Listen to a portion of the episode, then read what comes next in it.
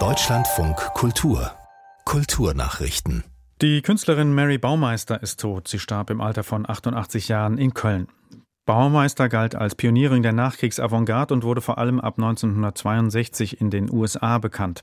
Erst spät, ab den 2000er Jahren, wurde ihre Arbeit auch in Deutschland gewürdigt. Christel Wester. In ihrem legendären Atelier in der Kölner Altstadt trafen sich um 1960 namhafte Künstler wie John Cage, Christo, Namjoon Paik und ihr späterer Ehemann Karl-Heinz Stockhausen und präsentierten erstmals ihre Werke.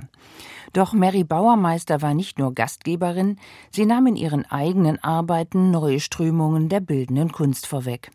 Sie war eine der ersten, die bereits in den 1950er Jahren Alltagsgegenstände und Fundstücke aus der Natur in die Kunst integrierte. Die Augsburger Puppenkiste steht nach den Worten ihres Leiters Klaus Marschall vor einer ungewissen Zukunft. Man wisse noch nicht, ob man die Corona-Zeit überstanden habe und in welcher Form die Puppenkiste weiter existieren werde und könne, sagte Marschall der Augsburger Allgemeinen. Während der Pandemie hatte das vor 75 Jahren gegründete Marionettentheater für rund 20 Monate geschlossen.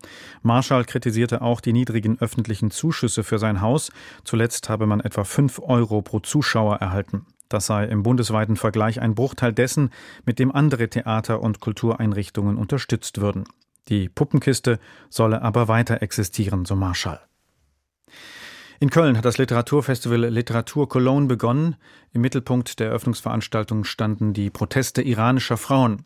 Der Schriftsteller Navid Kamani rief dazu auf, die Demonstrierenden weiter zu unterstützen. Das internationale Literaturfestival ist mit rund 200 Veranstaltungen und mehr als 100.000 Besuchern eines der größten seiner Art in Europa. Das Sinfonieorchester Taiwans hat ein Konzert mit der russischen Opernsängerin Anna Netrebko abgesagt. In einer Erklärung auf der Webseite werden Sicherheitsgründe angeführt, da in verschiedenen Kreisen der Gesellschaft Bedenken geäußert worden seien.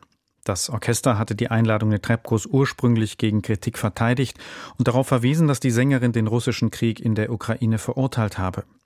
Die Absage erfolgt nun nach der Aufforderung des taiwanesischen Kulturministers, die Angelegenheit als Zitat angemessen zu behandeln.